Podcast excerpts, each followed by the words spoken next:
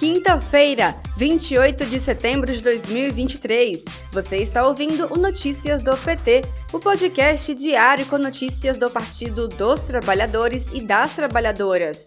Eu sou Thaisa Vitória e trago para vocês os destaques do dia.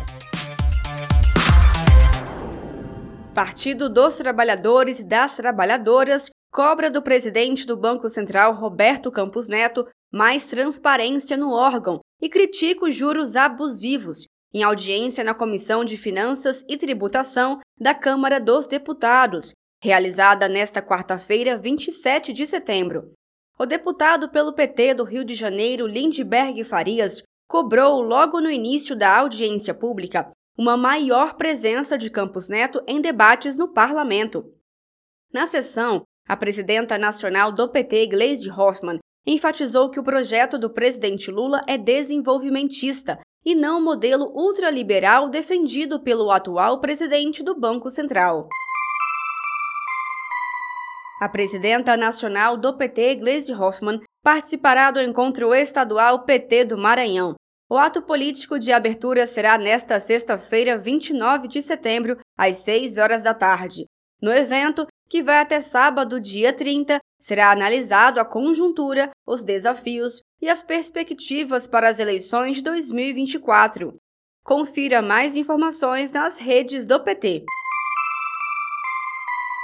O preço dos alimentos cai pelo quarto mês consecutivo, mostrou o Instituto Brasileiro de Geografia e Estatística. Segundo a pesquisa, o grupo Alimentação e Bebidas teve deflação de 0,77% em setembro, após quedas também em junho, julho e agosto. É a primeira vez que a redução acontece em quatro meses seguidos. Neste mês, outros levantamentos mostraram que comer tem ficado mais barato no Brasil, como prometeu o presidente Lula durante a campanha presidencial. Nesta quinta-feira, 28 de setembro, o presidente Lula telefonou para o presidente do Estado Plurinacional da Bolívia, Luiz Arce.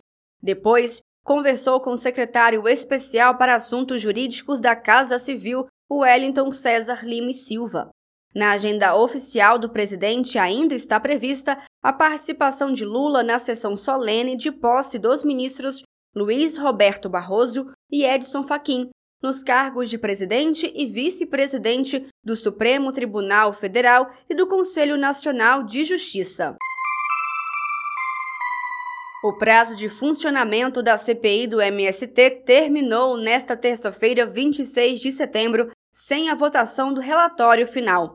A comissão foi criada com o objetivo claro de criminalizar os movimentos que lutam pela reforma agrária e indiciar lideranças. Em ato na Câmara dos Deputados, governistas comemoraram o fim melancólico da CPI do MST e apresentaram um relatório alternativo com a agenda positiva de apoio à agricultura familiar e à reforma agrária. Nas redes sociais, a presidenta nacional do PT, Gleisi Hoffmann, destacou que a comissão não devia nem ter começado, além de enfatizar que a comissão serviu de palco para a disputa ideológica. Este foi Notícias do PT. Ele é diário e está disponível na sua plataforma de áudio preferida. Siga o podcast para receber uma notificação toda vez que sair um novo episódio.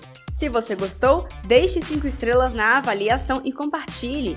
Você encontra mais notícias como estas no portal do PT, em pt.org.br. Muito obrigada pela sua companhia. Até amanhã!